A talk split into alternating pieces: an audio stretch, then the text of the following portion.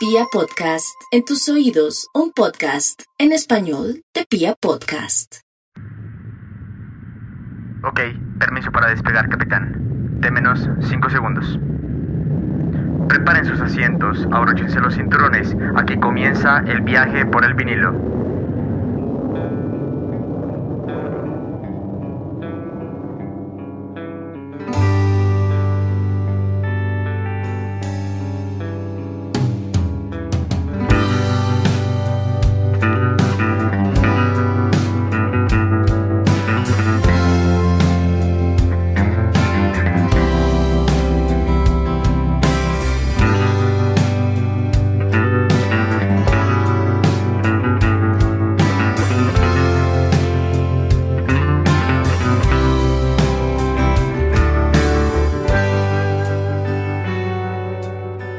Luego de hablar de artistas de los 60s, 80s y 90s, es hora de centrarnos un poco en los 70s, década sumamente interesante e importante en la historia contemporánea de la música, especialmente para el rock.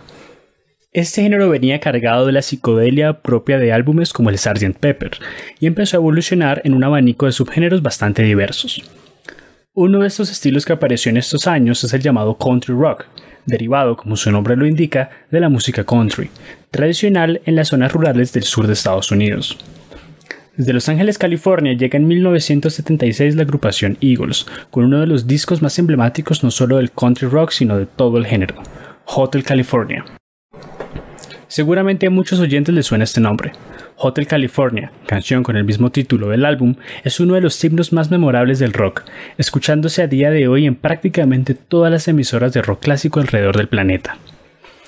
Es por esto que hoy hemos decidido compartir con ustedes nuestra deconstrucción de este importante disco, así que los invitamos a continuar con nosotros en Viajeros del Vinilo, episodio 5, Hotel California de Eagles.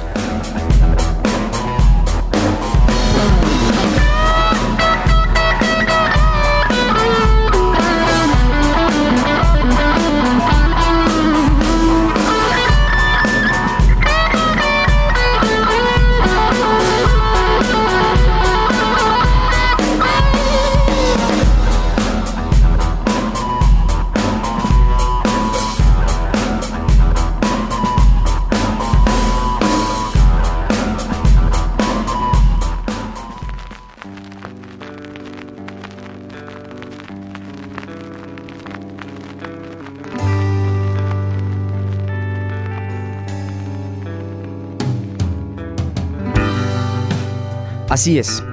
En el episodio de hoy de Viajeros del Vinilo hablaremos de la banda californiana Eagles. Esta es la banda de hard rock y country formada en Los Ángeles, California en el año 1971, conformada principalmente por el baterista Don Henley y el guitarrista y vocalista Glenn Fry. Estos dos grandes músicos inician su camino a principios de 1971 cuando la cantante popular americana Linda Rosendahl los contrata para la grabación de un álbum en estudio. Por un lado, Don Henley se mudaría a Los Ángeles desde Texas con su banda Shiloh, quien estaba producida por Kenny Rogers, y Glenn Fry viajó desde Michigan, donde había formado una pequeña banda llamada Long Branch Penny Whistle. Al paso de los días, se encontraron ambos músicos en el popular club de Troubadour, pues juntos compartían la misma discográfica Amos Records. Allí, después de conocerse, se unieron a la banda de Linda para la gira de verano de 1971. Después del gran paso que tuvieron por la banda de Linda Ronstadt, Glenn Frey y Don Henley decidieron formar su propia banda, y para ello juntaron varios músicos. Bernie Lidon, quien tocaba el banjo, guitarra y mandolina, y Randy Meisner, quien tocaría el bajo. Bernie había tocado previamente en la banda de Flying Burrito Brothers y Randy en la banda de Ricky Nelson. Esta fue la primera formación de la banda y con la que sacaron en el siguiente año su primer álbum titulado Eagles.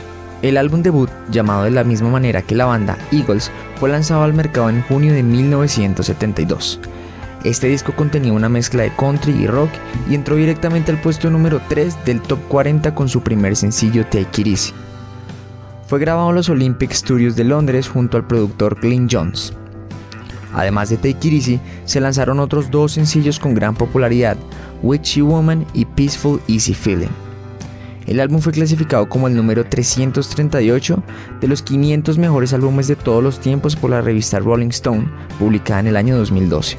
Siguiendo con la carrera de Eagles, publican su segundo álbum en estudio el 17 de abril de 1973, titulado Desperado.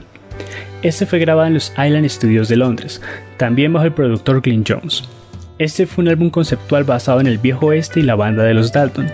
Durante las sesiones de grabación, Glenn Frey, y Don Henley empezaron a componer juntos, haciendo un total de 8 canciones para el álbum, entre las que se destacan Tequila Sunrise y Desperado. Por otro lado, debido a su gran dominio con el bajo y la mandolina, Bernie Lydon escribió canciones de un alto nivel, en las que se destacan 21, Dueling Dalton y Saturday Night. En el año 1974, Eagles sacaría al mercado su tercer álbum en estudio titulado On the Border, el cual fue grabado en los Olympic Studios en Londres, pero esta vez sería producido por dos personas, Glenn Jones, quien había sido el productor previo en los otros dos discos de la banda, y Bill Shimshick. Este último traería a la banda un soberbio guitarrista que le daría un toque particular al sonido de Eagles, Don Felder. Este guitarrista fue incorporado a la banda tras su destacada participación en la canción Good Day in Hell. Su siguiente álbum en estudio salió a la venta el 10 de junio de 1975 llamado One of These Nights el cual contiene el paso del country al hard rock por parte de la banda. Este álbum sería netamente producido por Bill Shimshick y grabado en dos estudios diferentes en Los Ángeles y Miami. Este álbum contiene éxitos como Lying Eyes, Take It to the Limit y la canción homónima del álbum One of These Nights. Este fue el primer álbum de la banda californiana en llegar al puesto número uno en las listas Billboard, llevando así a la banda a lo más alto de la fama. Para este punto, la banda ya presentaba inconvenientes internos. Es por esto que en medio del lanzamiento del álbum y la gira de promoción, el guitarrista y miembro de la banda Bernie Lydon abandonó el grupo. En meses posteriores a la separación de Lydon se unió a la banda un conocido guitarrista de la época, Joe Walsh, quien daría el toque definitivo para la alineación legendaria de la banda. Con los cinco miembros presentes, Eagle se encaminará en un viaje hacia la gloria, pues saldría a la venta en el año siguiente uno de los álbumes más recordados de los 70s, Hotel California.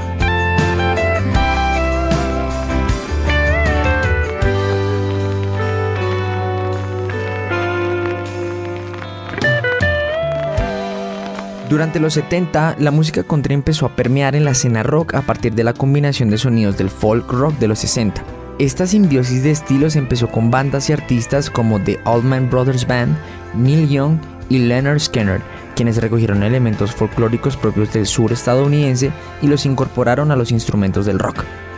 Otros grupos que fijaron las bases de este incipiente género fueron The Flying Burrito Brothers y Poco, los cuales serían a su vez las bandas precursoras del sonido de Eagles. En esta década, el rock empezó a ser difundido masivamente a través de la radio FM, en contraparte con el pop, el cual se transmitía en AM.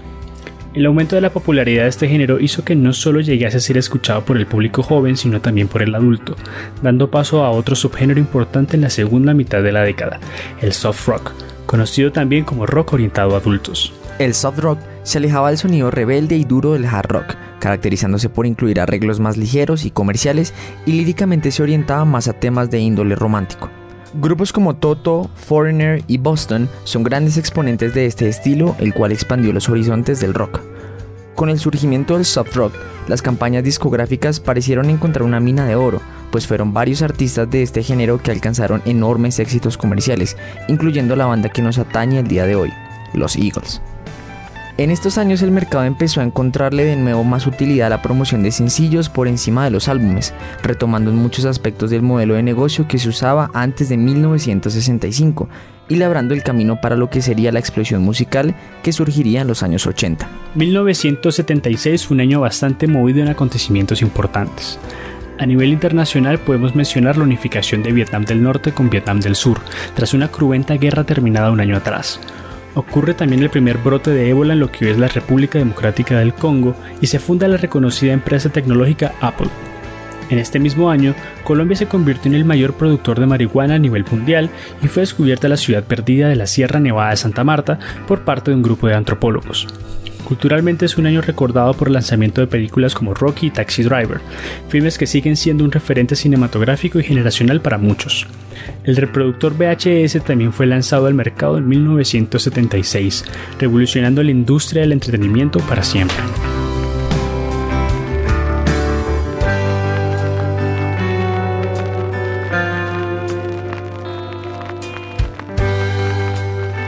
Hotel California es el quinto álbum en estudio de la banda norteamericana Eagles.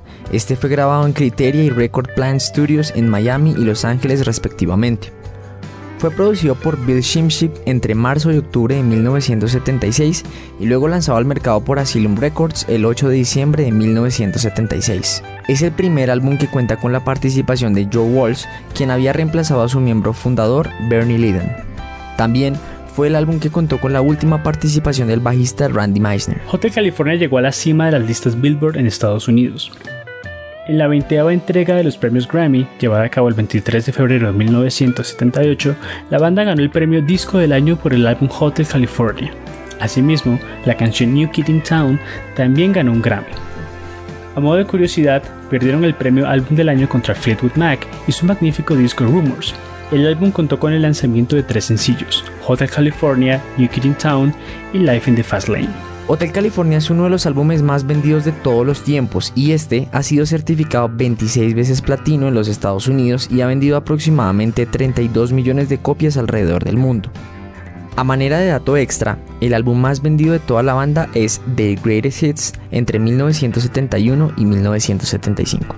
Además, en el año 2012 fue catalogado por la revista Rolling Stones como el álbum número 38 dentro de los 500 mejores álbumes de toda la historia. Musicalmente el álbum refleja bastante madurez por parte de la banda pues se trata de un disco en el que se alejaron un poco del sonido country rock y hard rock que los había caracterizado en sus trabajos anteriores, experimentaron un poco con el soft rock y con sonidos más amigables con el público adulto de aquella época. Asimismo, las letras de varias canciones de Hotel California tratan sobre temas profundos, como el materialismo, los excesos, la amistad, el medio ambiente y las drogas. Este pequeño giro hacia el soft rock fue uno de los factores determinantes de la popularidad alcanzada por este disco al expandir el alcance de su música más allá del público juvenil. Según la propia banda, Hotel California es un álbum conceptual en el que los higos utilizan a California como el reflejo de la sociedad estadounidense de mediados de los 70, haciendo numerosas críticas y reflexiones acerca de la vida californiana, sus virtudes y sus defectos. Todo esto con el fin de invitar a la gente a salir de su zona de confort y cambiar algunos aspectos de la vida norteamericana que tanto preocupaban a los miembros de la banda. La portada del álbum es una fotografía del Beverly Hills Hotel.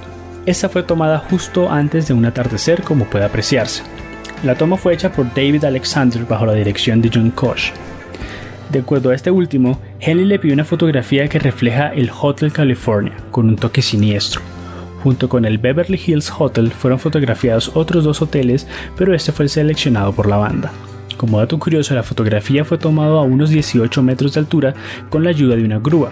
Cuando el hotel descubrió que habían usado su fachada para la portada del álbum, emprendieron acciones legales. Por otro lado, la contraportada del álbum fue una toma hecha en el lobby del Lido Hotel en Hollywood. La portada interna plegable del álbum fue una fotografía del mismo lobby pero lleno de personas, a lo que Henley comentó, Quería una colección de personas de todos los ámbitos de la vida, es gente al límite, al margen de la sociedad. Finalmente hay una curiosidad espeluznante en esta portada, y es que en el balcón hay una sombra que parece ser de una persona. Esto ha llevado a muchas especulaciones alrededor. Desde Viajeros del Vinilo los invitamos a pasar por nuestras respectivas cuentas de Instagram para ver este y más datos curiosos sobre el álbum. Sin más preámbulos, entramos a la deconstrucción y análisis canción por canción de este legendario álbum.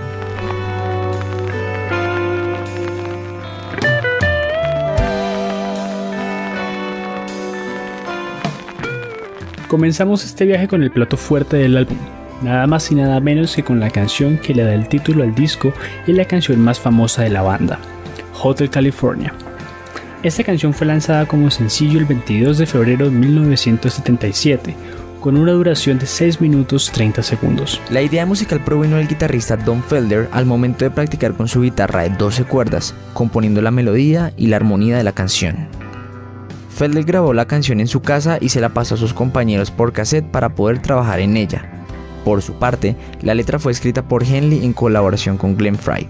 La banda llegó a plantearse la posibilidad de no lanzar el sencillo debido a su duración, bastante extensa para las emisoras AM, por lo que Felder propuso sacarla para la FM. Pero Henley insistió en que fuera sencillo. Esto fue algo bastante inusual para la época, ya que en las emisoras AM las canciones tenían máximo 3 minutos y medio, casi la mitad de Hotel California, cuya introducción es de 50 segundos y tiene un solo de guitarra final de 2 minutos. Como curiosidad, la canción iba a llamarse originalmente Mexican Reggae, ya que el demo de la canción mostraba cierta influencia del reggae, así como algunos ritmos latinoamericanos. Hotel California es a menudo recordada como una de las mejores canciones del rock, llegando al puesto número uno de la Billboard Hot 100 por más de una semana en 1977. Se ubica también en el puesto 49 en la lista de las 500 mejores canciones de todos los tiempos de la revista Rolling Stone. El sencillo recibió la certificación platino por un millón de ventas físicas y en 2009 recibió el mismo premio pero para descargas digitales. A su vez, el solo de guitarra es considerado como el octavo mejor solo de guitarra según la revista Guitar World. A nivel lírico, los fans de la banda le han dado muchas interpretaciones a la canción, pero la propia banda ha declarado que se trata acerca de la vida de excesos que las personas tenían en Los Ángeles, haciendo referencias a la clase alta de esta ciudad.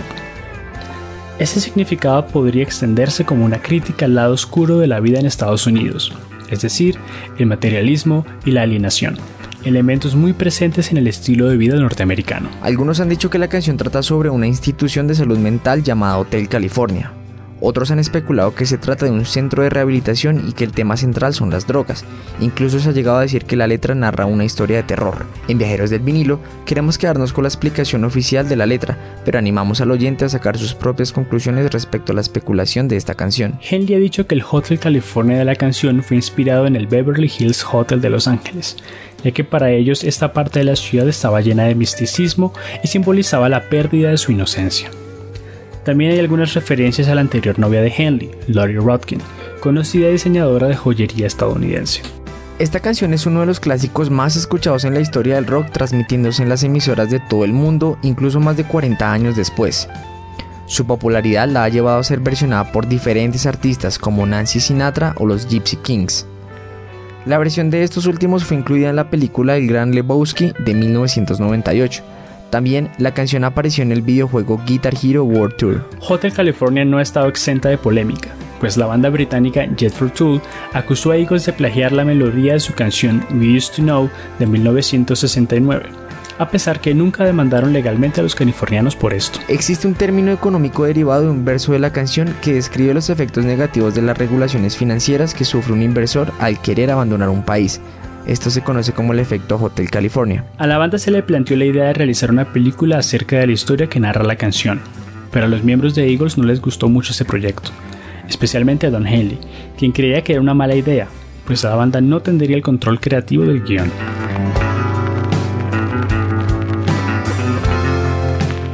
Proseguimos con la segunda pista del álbum, titulada New Kid in Town. Con 5 minutos 4 segundos, fue escrita por Don Henley, Glenn Fry y J.D. Souther. Siendo el primer sencillo del álbum lanzado el 7 de diciembre de 1976, la canción llegó al puesto número 1 en Estados Unidos y al 20 en Gran Bretaña. New Kid in Town cuenta con Glenn Frey en la voz principal, Don Henley en las voces armonizadas, Don Felder en las guitarras, Joe Walsh en los teclados y órganos y Randy Meisner en el inusual guitarrón mexicano. Las armonizaciones vocales de Frey y Henley en la canción fueron bastante aclamadas, ganando el premio Grammy a mejor arreglo vocal entre dos o más voces. El origen de la canción se remonta un año antes de la publicación de Hotel California, cuando Southern escribió el coro. Este le mostró su trabajo a Fry y Henley, quienes la consideraron un hit, pero no fue terminada hasta que los tres se reunieron durante las sesiones para el álbum y le dieron la forma final. Según sus compositores, A New Kid in Town trata sobre la naturaleza efímera del amor, del romance y de la fama, especialmente en el mundo de la música. Básicamente la banda plasmó en esta canción la idea de que ellos serán reemplazados algún día a pesar de ser famosos en el presente. Se ha dicho que la canción trata sobre el cantautor estadounidense Bruce Springsteen, quien a finales de los 70 estaba alcanzando una fama considerable, pero Souther ha negado esto rotundamente. Otros piensan que la canción hace referencias al momento en el que un chico se da cuenta que su novia ha encontrado a alguien mejor que él, dejándolo desconsolado y con el corazón completamente roto. La canción aparece en un episodio del programa de televisión británico Top of the Pops en 1977, así como en un episodio de la popular serie de televisión Los Simpson en el año 2005.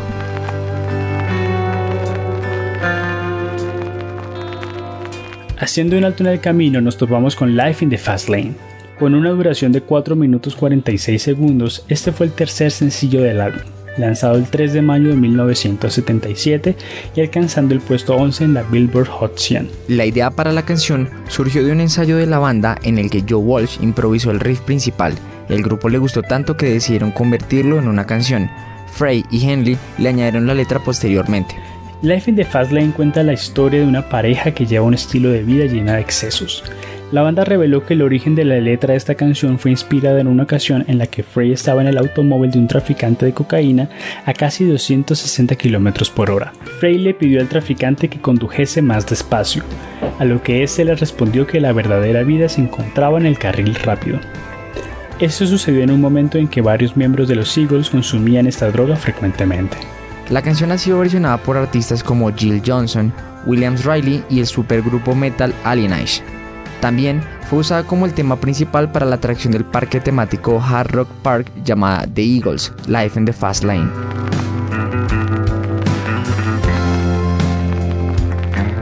El viaje continúa con Wasted Time, cuarta canción de Hotel California, de una duración de 4 minutos 55 segundos.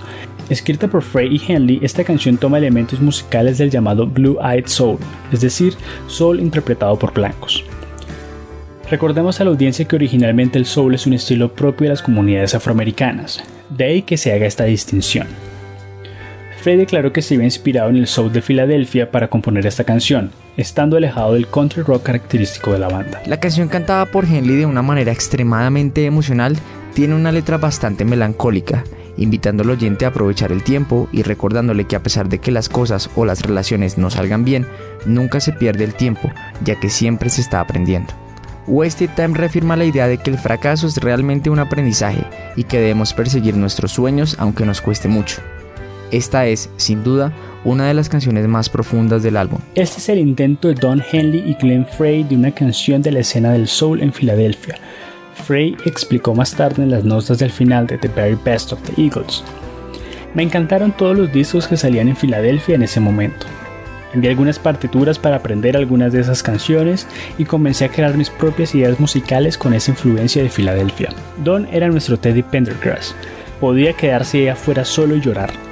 Hicimos una gran producción al estilo de Filadelfia con cuerdas, definitivamente no country rock no vas a encontrar esa pista en un disco de Crosby, Stills Nash o en un disco de Beach Boys. Las habilidades de canto de Don excedieron muchos de nuestros límites. Podía cantar la guía telefónica, no importaba. Las cuerdas fueron arregladas por Gene Ed Norman, quien era un antiguo compañero de la Universidad de Don Henley en Texas y luego fue el tecladista de la primera banda del miembro fundador de los Eagles, Felicity. A finales de los 90, Norman ascendió al cargo de presidente de Warner Reprise Records en Nashville Además, esta es definitivamente una canción de ruptura amorosa, que es producto del término de la relación de Don Henley con su novia de aquel momento, Lori Rodkin. Con esta canción se termina el lado A del vinilo original.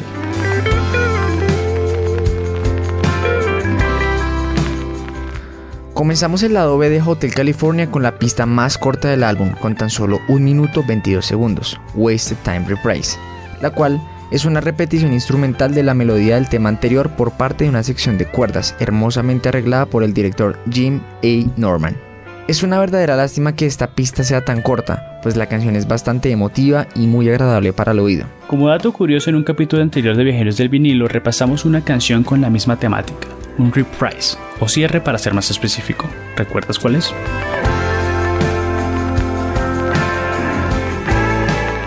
La sexta canción de Hotel California se titula Victim of Love.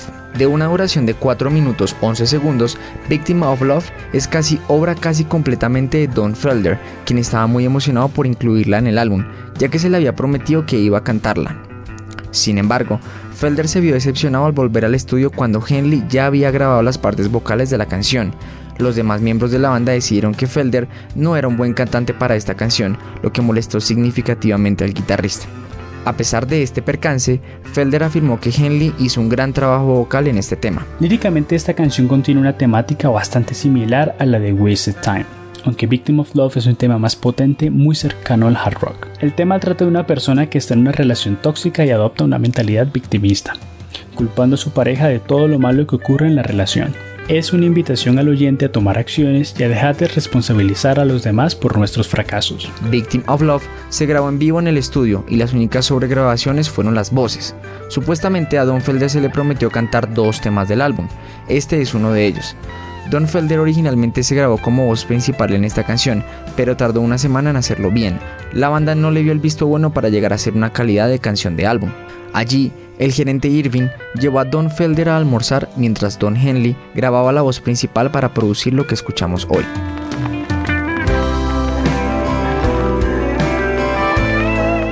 Pretty Maids All in a Row es la séptima pista de este álbum, canción que dura 4 minutos 5 segundos y fue compuesta casi en su totalidad por el guitarrista Joe Walsh.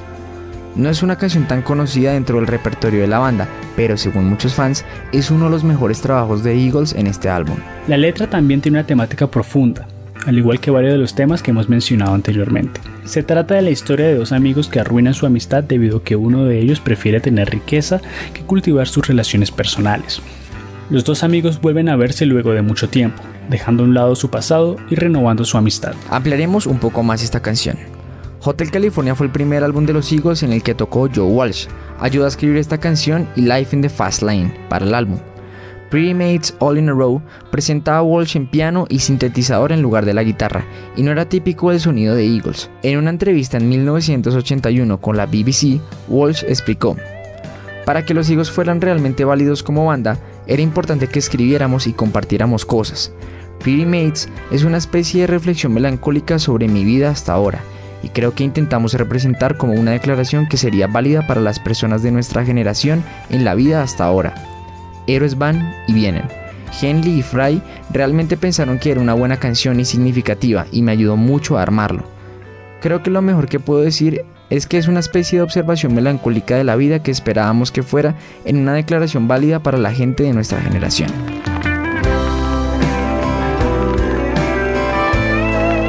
Estamos muy próximos a finalizar nuestro recorrido por Hotel California, no sin antes detenernos en Try and Love Again. Siendo la octava canción de este disco, Try and Love Again cuenta con 5 minutos 10 segundos y es uno de los temas más infravalorados del álbum.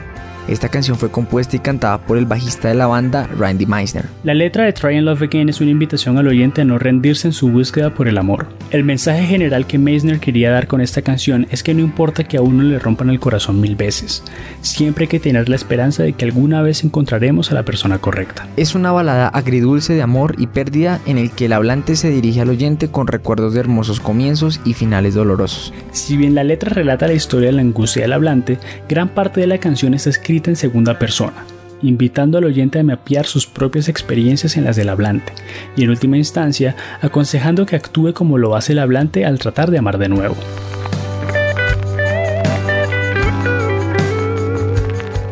Desafortunadamente hemos llegado al final de este viaje.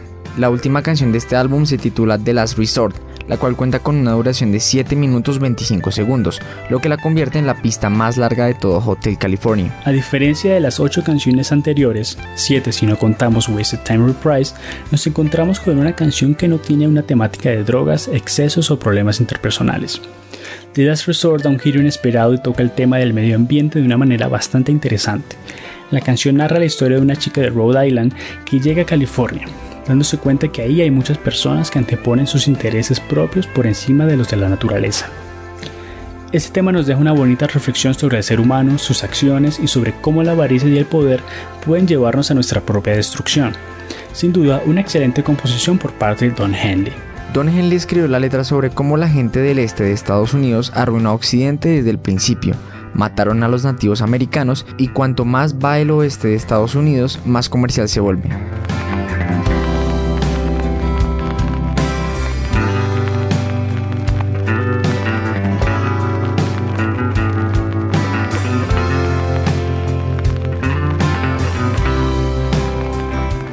Después del rotundo éxito presentado por Eagles con su legendario álbum Hotel California, deciden embarcarse en una gira promocional del disco. Esa fue sin duda una de las más grandes a nivel histórico como banda de rock, pero se vio puesto que al final el bajista y miembro veterano de la banda, Randy Meisner, abandonó el grupo y regresó a su ciudad natal en Nebraska, a empezar su carrera en solitario. Al poco tiempo de darse a conocer la noticia, la banda decidió reemplazarlo por Timothy B. Schmidt. En 1977, Eagles se embarcó de nuevo en la producción de su siguiente álbum en estudio titulado The Long Run. Este álbum se demoró aproximadamente dos años en terminarse, pero como resultado tuvo un sencillo número uno en los Estados Unidos, Heartache Tonight, lanzado el 10 de noviembre de 1979.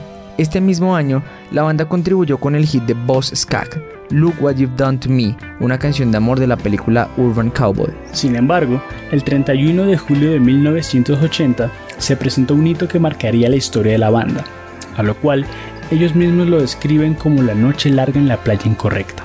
Glenn Frey y Don Felder empezaron a tener una riña durante la mayoría del concierto de esta noche. Esto al final llevó a un altercado al final del concierto en donde Frey rompe una de las guitarras de Felder. Sin duda este fue el inicio del final de la banda. The Long Run supuso la ruptura de la banda en aquel momento, aunque como dato curioso terminó siendo un total éxito, puesto que contenía hits como Harrick Tonight, I Can Tell You Why y The Long Run. Así fue como en 1980 se daría oficial la separación del grupo y el inicio de las carreras en solitario de cada uno de los miembros. Por un lado, tendríamos la carrera en solitario de Don Helder, que fue la más exitosa dentro de los miembros de Eagles. En 1982 sacó I Can't Steal en el que se destaca el éxito Dirty Laundry. Su siguiente álbum en estudio fue Building the Perfect Beast, lanzado en 1984. Este llegó al puesto 5 de las listas Billboard en Estados Unidos y se destacó la canción The Voice of Summer y Sunset Girl. Cinco años más tarde sacó The End of the Innocence, y este sin duda también fue un éxito dentro de los Estados Unidos. Finalmente su carrera en solitario fue corta debido a problemas contractuales con su discográfica. Glenn Frey también tuvo una carrera exitosa en solitario. En 1982 lanzó su primer álbum en solitario, No Fun Allowed, el cual contiene un sencillo importante titulado The One You Love. Su siguiente álbum fue titulado The All Nighter, en el cual se destaca la canción Sexy Girl. Frey tuvo un sencillo que llegó al puesto número 2 en las listas Billboard titulada The Hit Is On, el cual pertenecía a la banda sonora de la película Beverly Hills Cop. También contribuyó con las canciones Flip City, la banda sonora de Ghostbusters 2 y Part of Me, Part of You, la banda sonora de Thelma y Louise. Joe Walsh por su parte lanzó al mercado un álbum titulado There Goes the Neighborhood. Este fue el mejor recibido por parte de la crítica. Durante este tiempo en solitario, fue contratado como músico de sesión para artistas como Stevie Winwood, Dan Fogelberg y el ex Beatle Ringo Starr. Don Felder también lanzó un álbum en solitario y contribuyó con dos canciones de la película Heavy Metal Taking a Ride. Y lo que parecía imposible sucedió después de 14 años. Eagles se reunió una vez más. La alineación de la banda era la misma de su último trabajo musical The Long Run, y comprendió a Henley, Frey, Felder, Walsh y Schmidt. En el año 1994 y bajo una enorme rueda de prensa se hizo oficial, a lo que Glenn Frey agregó, para que conste, nunca nos separamos, solamente nos tomamos unas vacaciones de 14 años. El resultado de esta reunión fue nada más y nada menos que un nuevo álbum de estudio, el cual fue titulado Hell Freezes Over, el cual fue el resultado de la frase típica que decía Don Henley cuando le preguntaban sobre su posible reunión con Eagles. Los años pasaron y el 6 de febrero de 2001 Don Helder fue despedido de Eagles. Este finalmente demandó a la banda por 50 millones de dólares. Para 2007, Eagles eran Glenn Fry, Don Henley, Joe Walsh y Timothy B. Schmidt. El 20 de agosto de dicho año lanzaron el sencillo How Long, el cual fue parte de su último álbum en estudio Long Road Out of Eden el cual fue el primer álbum con material nuevo desde The Long Run en 1979. El tiempo pasó y la banda siguió cosechando innumerables récords y premios por la larga trayectoria en la música. Desafortunadamente, el 18 de enero de 2016, Glenn Fry falleció debido a complicaciones derivadas de una serie de enfermedades. Después de casi dos meses, Don Henley comunicaba la separación definitiva de la banda. Actualmente, Eagles decidió unirse temporalmente para una serie de conciertos que dieron inicio en 2017. El reemplazo de Green Frey fue nada más y nada menos que su hijo Deacon Frey, el cual interpreta en vivo gran cantidad de canciones que eran cantadas por su padre desde inicios de la banda. En octubre de 2020 lanzaron un álbum en vivo titulado Live from the Forum 2018.